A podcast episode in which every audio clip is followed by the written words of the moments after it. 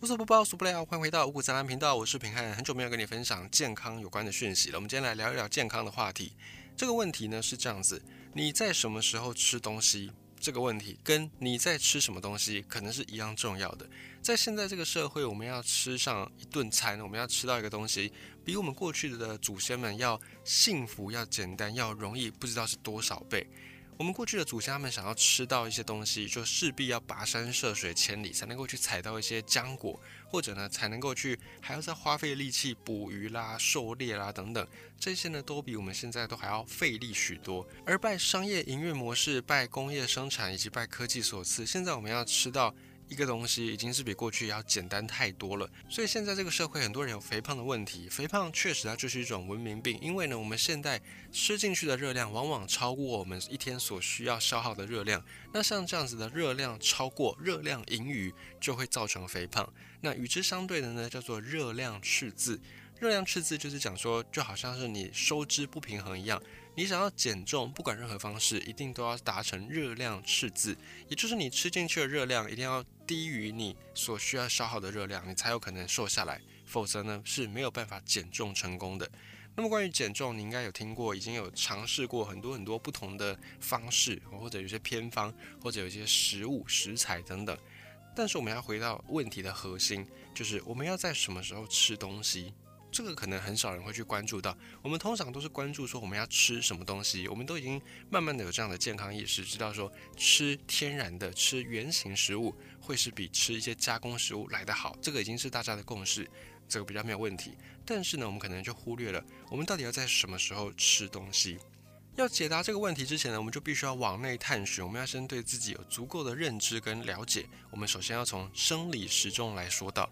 生理时钟是当前我们对于我们人体内在的一个内分泌系统，算是一个俗称或者一个概称，一个不是那么样严谨、有点笼统，甚至很多灰色空间的一个称呼，叫做生理时钟。那包含我们的内分泌系统，它也算是生理时钟的一个部分；包含我们的消化的那个系统，也算是生理时钟的一个部分。那我们在讲生理时钟的时候，我们都会用一个比较模糊的概念，简单来讲，就是我们自己人体内部所有的这些机制，我们会把它统称叫做生理时钟。那不只是人类，其实，在动物界、在植物界，几乎大部分的生物都有自己的生理时钟。那目前，大部分的生物们的生理时钟运作的逻辑是这样子：所有的能量、所有的能源都是来自太阳。动物的来源，肉食动物来自于草食动物，草食动物来源来自于草。那草植物们的光合作用能量来源就是来自于太阳。所以，地球上目前当前所有的能量来源都是源自于太阳。那也因此，在没有太阳的时候，也就是晚上的时候，缺乏光线的时候，就等于没有能源、没有能量，该怎么办呢？于是，在常年的演化，动物也好，植物也好，生物都慢慢的发展出一套自己储存能量的方式，并且想办法降低能量的消耗，以便生存。所以，发展出了很多很多不一样的器官，很多不一样的行为模式，又或者也发展出像是睡觉这样子的行为模式。而生理时钟有一个很重要的功能，就是把我们的身体的能源做一个自动保存。从太阳升起到太阳下山，在细胞这个层级影响的生理时钟，它的影响的结果遍布我们全身。等到日落之后，我们人体就会开始分泌褪黑激素，然后浓度越来越高，越来越高，到最后你就会忍不住想要睡觉。这就是褪黑激素它在作用的一个方式。那在我们的细胞的这个层级。很多这些激素，它们都在作用，然后最后呢，把这些效果影响遍布全身，然后最终变成我们的一个行为模式。像这些神经讯号，像这些荷尔蒙讯号，基本上呢是一致的，就是日复一日，他们都会按照这样的逻辑去做。如此一来，我们才能够遵从大自然的规律，就是我们才能够按照这个能源供给的规律，日出而作，日落而息。像这样的一个循环呢，有一个专有名词叫做昼夜节律。就是按照昼夜的那个日程，按照昼夜的时间表，然后进行节省能源，以及进行一个规律的活动的时间，叫做昼夜节律。不过呢，现在社会发展到现在，很多人的工作已经不是那种日出而作，日落而息，甚至很多人的生活模式也不再是白天起床，晚上睡觉，甚至可能到了大晚上，已经到快要到隔天白天了，还有人没有睡觉，这样的人大有人在。慢慢的，大家的生活方式、工作模式开始不太同步了，甚至呢，跟自己的身体按照演化流传下来的这套生理时钟、生理机制完全相反，跟自己的本能相冲突。而这样一来，首先就会因为我们对抗身体发展出来的这套昼夜节律系统，而产生一些在生理层面上的影响。例如，在美国，大约有一千五百万人的人，他们的工作是需要轮班的，也就是他们可能是需要晚上工作，白天才能睡觉的。后来有一些研究去看这些昼夜不同步的，就是我们讲日夜作息颠倒的人，他们的健康状况，结果发现呢，日夜颠倒的人睡眠方面的问题跟肥胖方面的问题比率都比一般维持这个昼夜节律的人还要再高的许多。晚班工作的人呢，正常来说会比朝九晚五的上班工作的人增加更多的体重。还有一项是针对护理人员的研究，发现说，当这些护理人员他们在值夜班的时候，燃烧的热量其实比白天工作的时候还要少。意思就是说，同样一批护理人员，他们在同一间医院工作，然后只是呢，可能这个月上日班，然后下一个月上夜班，即便他们工作内容都一样哦，但是只是在不同的时间工作，消耗的热量就有所不同。在晚上消耗的热量就会比较少，那白天消耗的热量就会比较多。那也因此，跟白天上班的人比起来呢，如果你是轮班工作者，你罹患心血管疾病的风险也会比别人还要再高。那高的比率就按照研究各个研究所定的那个参数不一样而会有浮动，但是大概就是都有几十趴左右。像是一些心脏病啦，或者是中风啦、心律不整啦这些状况，如果你是日夜颠倒的人，你就是比别人容易罹患这些疾病。当然不是绝对，一定讲通常就一定会还有通常以外的时间。但是呢，这个就是一个比率，就是一个几率，你就是比别人有更多机会获得这样子的病症。那即便现在我们医学科技很发达，我们也不完全了解说到底为什么会这样子，到底为什么日夜颠倒就会造成像这样子很多疾病早上升的状况。但是我们可以发现一些事实点，就是只要你是轮班工作者，通常你的代谢会是比较混乱的。那背后目前在科学界有一个。比较主流的那种推测，或者是比较主流的一种想象，认为说应该就是跟违背人类发展出来这种昼夜节律有关，以及呢身体有时候会自己知道什么时候该吃东西，就是身体会有一个本能机制，但是因为昼夜轮班，因为要值夜班的这些人，他们在生理时钟上已经违反了。老祖宗们长久演化下来的这套机制，因此身体那一套知道自己在什么时候吃东西的机制，可能也就因此受到影响。例如有研究就显示说，在缺乏正常的光线跟时间的线索的状况之下，人类自然而然的状态之下，感到最饿的时间点会是大概在晚上八点左右，而最不饿的时间点则是会落在早上的八点。像人体天然就有这样的生理时钟，而且它已经可以算是一种本能的存在。而这样的机制，你把它放在以前的人类身上是合理的，因为以前人类在野外生存，你要面对很多很多的考验，比方说很大的掠食动物，或者你可能面对极端的这种环境、恶劣的天气条件等等。以前人不像现在有一些可以遮风挡雨的地方，所以你动不动呢就是在生死之间垂死边缘挣扎。那因此，在你最饿的时间，如果是晚上，你才感觉到最饿，那其实是一个相对有优势的机制。因为如果你是一大早白天就在饿，那你势必就要花很多时间去找食物来吃。你一边还要躲避这些洪水猛兽，你一边还要去找食物，然后你才有办法活下去。如果是这样子的人，他们有可能就会把一些精力分散掉，然后等到真正碰到危险的时候，没有足够的精力去跑，于是呢，就可能命丧黄泉，就这样。曝尸在荒野大自然当中，那有可能在以前上古时代，人类有的人早上饿，有的人晚上饿，但长久以往呢，晚上才饿的人慢慢就有个优势，他们不用在一睡醒睁开眼睛就要去找食物，他们可以很好的，比方做工具，比方他们可以去搭各种的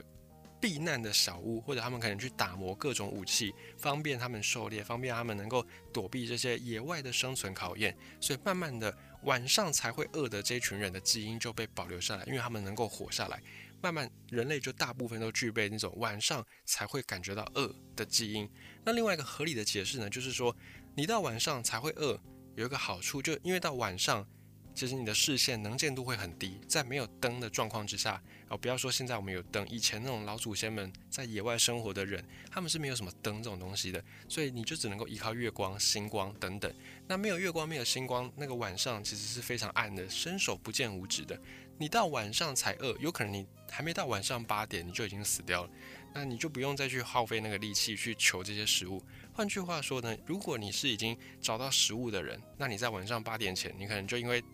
夜色太黑，遭遇不测，你死掉了。那组成了人类的部落之后，你这些食物就可以分给其他还活着的人。所以换句话说，对于个人来讲，可能是一个优势或者劣势。优势的地方在你不用一早起床就去找食物，你可以保留更多精力。那劣势的地方呢，在于你可能没有办法熬过晚上，然后你如果死掉了，你的这些食物就没有办法让你自己来享用。但对群体来说，也是一个优势，就是你找到这些食物，你自己吃不到没关系，但是你可以。剩下来的这些大爱，你可以遗爱人间，可以分享给其他部落的成员。所以这就是人类在以前演化下来留下来的一种生理时钟，一种本能。而针对动物们的研究，近年来又有研究发现说，动物们的身体只是对胰岛素的分泌跟胰岛素的反应时间，也是跟着这种昼夜节律的起伏的。科学家就有去检查一些哺乳动物。在一天当中，哪一些时候对胰岛素的效果是最敏感的，或者是最有抵抗力的？结果科学家发现，在动物清醒们的时候，对胰岛素的这个分泌是比较敏感的。那另外一方面呢，在典型的睡眠时间，就是在这种昼夜节律发展出来的晚上的睡眠时间，人类或者其他哺乳动物对胰岛素的抵抗也是最强的。研究显示说，人类也有一样的现象。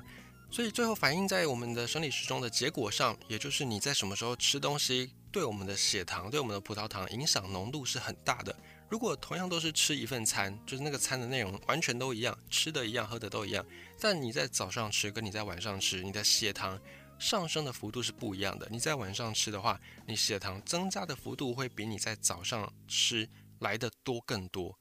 还有我们体内有一些脂肪细胞，脂肪细胞也会在早上的时候对胰岛素最敏感，而整个对胰岛素敏感的尖峰时刻大概在中午，在中午的时候，脂肪细胞对胰岛素的敏感度大概会比在半夜十二点的时候还要再增加百分之五十，也就代表说我们的身体其实它已经是有演化出在特定的时间准备好要吃东西了。所以实际上，你如果在身体没有准备好的，也就是我们在讲的错的时间吃东西，那你的身体可能就会产生混乱。在实验室里面对小老鼠的研究里面也有看到说，在错的时间，也就是通常是应该要在睡觉的时间，但是却在吃东西的小老鼠，它们会在一开始有东西吃的时候就吃的比较多。所以你首先在热量摄取上，你就会比你在其他时段吃来的更多。那在你的身体的代谢。身体的代谢机制，讲白一点，就是代谢的这套机制已经演化变成是习惯在白天你清醒的时候全力工作、全力运转，然后在你休眠的时候帮你把这个系统的负载降低，让你可以降低一些能量的消耗。所以我们的身体已经演化出这个机制。那反过来说，就是如果你在这套消化系统或者是这套内分泌系统应该全力工作的时候，你没有给它养分燃料。你反而在它休息的时候拼命叫它起来加班工作。如果你是这样的一个机器，如果你是这样的一个劳工，你久了之后会不会产生职业倦怠呢？肯定是会的。所以我们的身体也是这样子，你一直在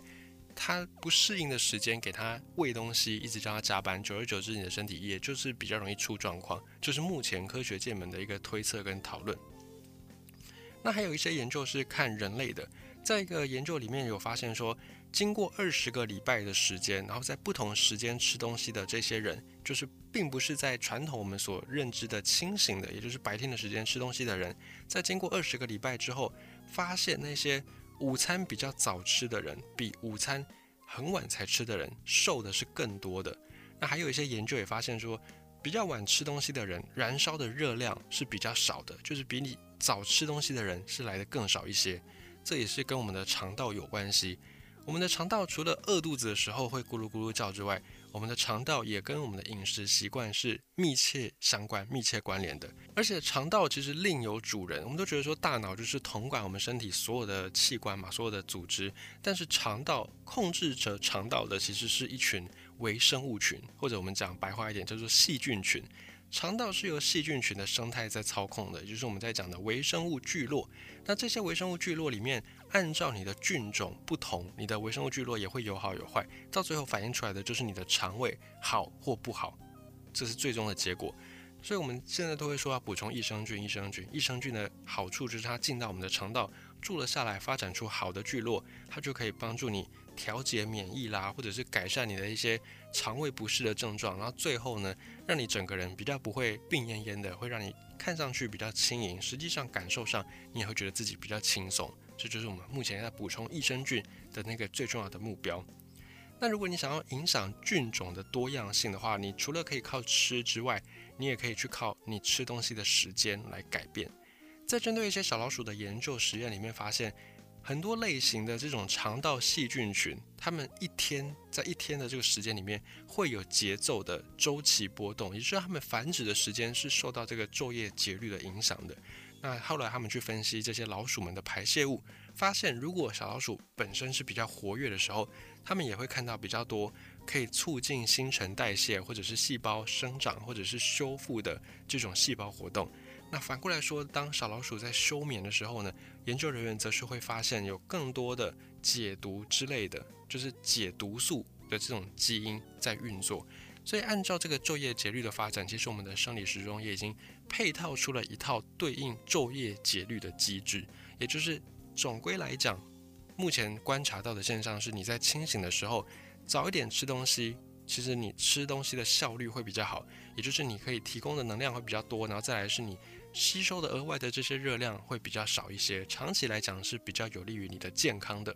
所以结论就是，我们的人体它演化出来的这套生理时钟、生理系统，他们是习惯让我们人类在晚上的时候。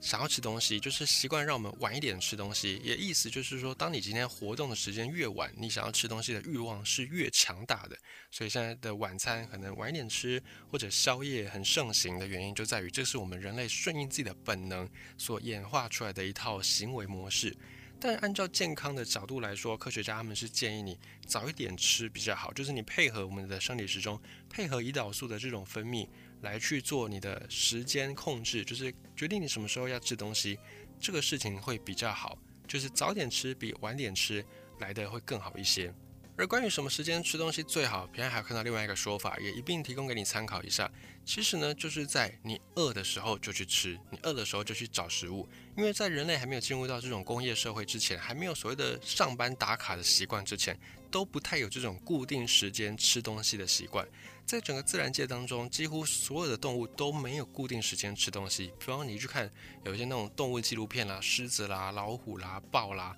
哦，掠食动物，它们都是饿了才去吃东西，不饿它们就在那边休息或者在那边玩。而人类也是最早也是这样子，也都是饿了才去找东西吃。那到现在这个工商社会当中，因为我们已经有所谓的上班的制度啦，有这种。工作的制度发明的比较完善之后，等等呢，应对现代人的社会形态的需求，所以慢慢才发展出一天吃三餐的这套机制。所以有人就主张说，应该回归初衷，回归本心。当你饿的时候再去吃，因为你饿的时候就代表你的血糖已经下降了，已经不够了，身体才会发出你饿的信号，让你去找食物来吃。如果你血糖下降，你饿了，你没有去找东西吃，那身体呢，它也不会马上就毁灭，它会先调用。分解你体内以前储藏的能量，分解脂肪，分解肌肉，然后把这些营养素再带给你的肌肉，再带给你所需要养分的地方。这个时候呢，就是可以补足血糖不够的那个部分，也会让你感觉没有那么饿。所以你会发现，当你开始在饿的时候，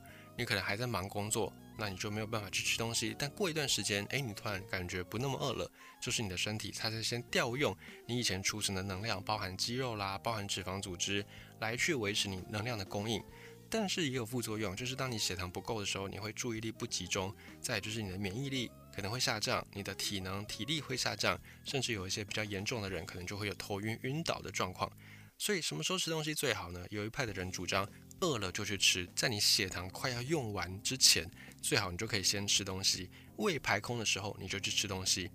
但这样的一个逻辑就又回到我们刚才在讲的，如果你今天活动时间越晚的话，然后你又遵从这个饿了就去吃，就会变成你会发现你宵夜会吃的很多，反而长久下来是不太有利于健康的。所以这套饿了就吃呢，应该是比较适用在白天。有时候白天你可能刚起床，你并不饿，那你就也并不一定要勉强你自己吃早餐啊。最近很多营养学家、很多的医生也慢慢出来主张说，早餐一定要吃吗？这个大在问。过去我们都认为说早餐一定要吃，早餐很重要，早餐不能不吃。但现在慢慢有一些营养学家，有一些这种医生啦，或者有一些这种宗教修行者也提出说，